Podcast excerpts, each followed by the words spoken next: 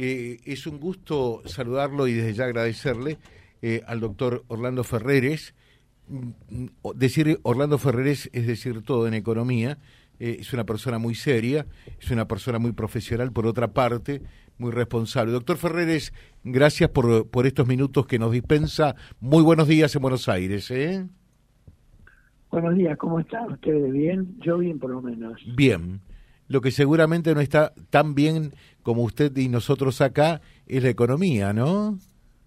Claro, la economía está sufriendo porque hay muchas medidas que son de corte gastar platita y eso va a traer como problema el gasto público que va a aumentar y eso puede traer más aumento de precios. O sea, este plan que surgió después de la devaluación para compensar a la gente este, es darle plata a la gente, pero también eso va a llevar a aumento de precios, ¿no? o sea, tenemos una combinación de cosas que son siempre lamentables, este, porque la devaluación era necesaria, pero quizás todo esto que se está pagando, tanto que son bonos de 37 mil, bonos de 65 mil, yo no sé cómo lo van a pagar muchas pymes, este, nos hace pensar que estamos exagerando un poco la decisión del gobierno, ¿no? O sea, el gobierno eh, está exagerando con, con, con estas medidas y por allí no se sabe muy bien cómo, cómo se va a hacer para, para financiar todo esto que se anunció.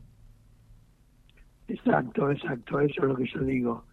Eh, se anunciaron demasiadas cosas va a ser difícil de cumplir, aunque no va a ser imposible, pero va a traer como consecuencia este, que las empresas van a quedar muy aterradas y con complicaciones. Ya está habiendo una recesión de más o menos del 3,5% en el Producto Bruto respecto del año pasado, o sea que eso podría mantenerse también ahora, pero igual no va a cambiar mucho la recesión. Eh, usted sabe que uno no tiene, por supuesto, los conocimientos que tienen ustedes desde el punto de vista técnico y económico. Ya, bueno, eh, el propósito del gobierno acá es tratar de amortiguar eh, la, devaluación que, que impactó directamente fue a precios, ¿no? Entonces, esto es una forma de amortiguar. Pero daría la impresión que, que, en realidad muy poco de lo que se busca lograr se, se va a conseguir, porque en realidad también esto se va a trasladar eh, a precios con, eh, en definitiva, también eh, el peligro de que termine generando recesión. Inflación y recesión es el peor de los panoramas siempre, ¿no? Es lo peor para las elecciones, sí, efectivamente. Con la devaluación y otras medidas que se adoptaron, la inflación del mes va a dar más o menos 12%, algo más, algo menos. Este, y en septiembre va a dar lo mismo o sea que también hay traslados de los costos a los precios en septiembre. Eso significa, digamos, complicaciones. También que en octubre no va a haber ningún efecto, pero el último mes las elecciones siempre es más difícil de cambiar porque este, la gente se tomó su decisión antes, ya en realidad ha tomado la decisión ahora. O sea que por más que se trata de cambiar una decisión, eso es difícil de lograr, me parece a mí. Claro. Eh, doctor, de, manera tal que eh, tanto en agosto como en septiembre es de presumir, eh, ustedes que, que, van haciendo mediciones y seguimientos, vamos a estar en una inflación en torno a los dos dígitos, es lo que se presupone. Sí, estamos prácticamente seguros de eso. Por lo menos este mes de agosto va a dar alrededor de 12 puede ser algo más, algo menos, pero alrededor de 12 y en septiembre va a dar lo mismo también porque hay muchas variaciones que se están trasladando al mes siguiente, porque la devaluación fue a mediados de mes. O sea que va a tener un cambio también grande en septiembre. En tanto que en octubre ya no quedarían más respuestas para seguir dando aumentos y entonces podría bajar un poco la inflación, ¿no? Bueno, era los supuestos que estamos adoptando. Eh, la, eh, ¿Qué cálculos hacen ustedes? Porque las propias autoridades eh, del gobierno, ejemplo, el titular de la FIP, dijo que esto va a tener un costo para, para el gobierno, para el Estado superior a los 700 mil millones de pesos, casi 800 mil. ¿Ustedes hacen esos mismos números de lo que significa estos anuncios si se llevan a la práctica todos? Sí, realmente la cifra está sobre lo bien. O sea, 700, 800 mil millones es el número que estaría dando. Eh, es bastante, digamos. Nosotros calculamos con respecto al PBI que sería un 0,45 a 0,50 o sea que es una, un aumento importante del gasto. Ahora, lo que habíamos sacado también como cuenta respecto del producto es que los aumentos de los precios de las importaciones por aumento de los aranceles iban a dar 0,55% del producto. O sea que esto compensa en cierto modo aquel ahorro que se pensaba hacer y por eso nos lleva a la misma situación que casi teníamos antes de que ocurriera, ¿no?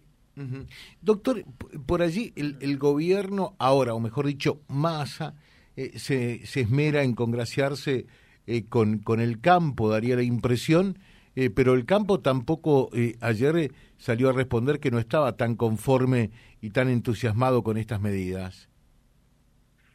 No, bueno, no, no puede estar muy entusiasmado porque realmente no, no son buenas.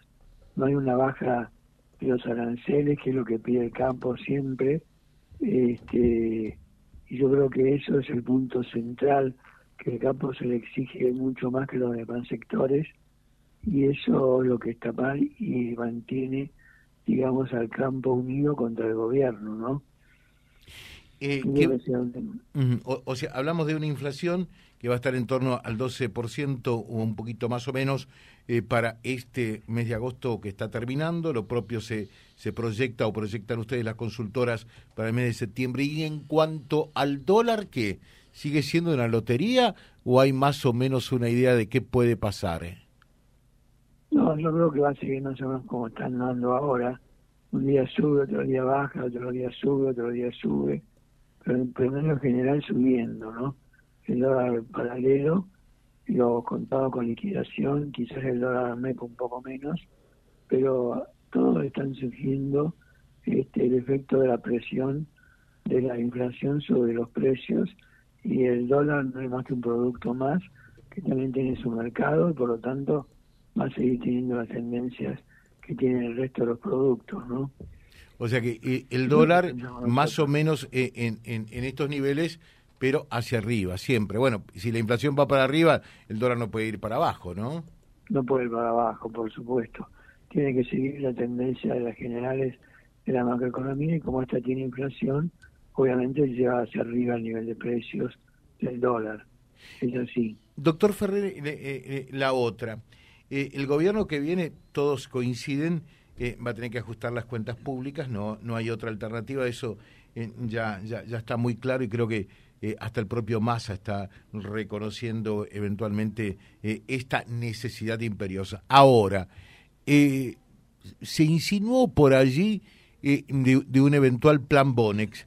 ¿Se tendrá que caer en eso o hay alternativas de pagar y de salir de todo este embrollo de esta gran bomba explosiva eh, con, con, el dinero que, eh, que ha recibido el, el Estado eh, a través de los plazos fijos? Bueno, yo creo que algo se va a intentar sin, sin un plan Bonex o un plan Bonex como se usó para lo, lo, que era la misma situación del Banco Central en el 90. Pero me parece a mí que es difícil de lograr resultados así gradualmente, aunque no es imposible pero llevaría varios años, obviamente. Eh, efectivamente hay otras ideas que son las de pasar parte de los activos y pasivos del Banco Central a un fideicomiso y de allí tener algún resultado como para también lograr el mismo efecto sobre las reliquias, por ejemplo, sobre los bonos, etcétera. Eso también se está pensando y vamos a ver qué, va, qué es lo que va a ocurrir. Pero yo creo que va a costar mucho resolverlo porque no es nada fácil, ¿no? ¿Melconian es la persona correcta para ser el próximo ministro de Economía en estas circunstancias en la que va a quedar la economía argentina? Bueno, yo creo que tiene el apoyo de la Fundación Mediterránea, Nosotros, la Fundación Norte y Sur, en la que yo estoy, sí. tuvimos en su momento un acuerdo con ellos también, pero no llegamos a concretar nada en el Ministerio de Economía. Yo creo que lo que él hizo está bien, pero fue nombrado este director de, de, la Fundación Mediterránea. O sea, yo creo que en eso está mucho mejor y va a lograr bastante resultados. Lo que él piensa, en general, siempre coincide con lo nuestro. La última, ¿cuántos años de economista lleva usted? Oh, ya no me acuerdo, debo llevar como 60 años. 60 años, perfecto, perfecto. En 60 años, eh, ¿alguna vez vio como economista que un ministro de Economía diera a conocer, anunciara medidas económicas eh, a través de, de Instagram, Twitter? No, en general no. También que no existían ni en Instagram ni en Twitter, pero digamos son novedades que se están dando últimamente y que son raras porque no es la forma de comunicar con un ministro a través de esos sistemas, ¿no? Así que a mí me llama la atención, pero ahora tienen bastante mercado esos eh, nuevos instrumentos de la tecnología y por eso que por ahí se usan. Yo no lo hubiera usado. Le dejo un saludo, como siempre, muy amable y muy claro. Doctor Ferreres, muchas gracias. ¿eh? Bueno, gracias a ustedes por llamar. Hasta pronto. Un fuerte abrazo. Gracias. Eh, el doctor Orlando Ferreres de la consultora Orlando Ferreres y Asociados, haciendo un poco un diagnóstico eh, del cuadro de situación actual www.vialibre.ar, nuestra página en la web, en Face, Instagram y YouTube. Vía Libre Reconquista. Vía Libre. Más y mejor comunicados.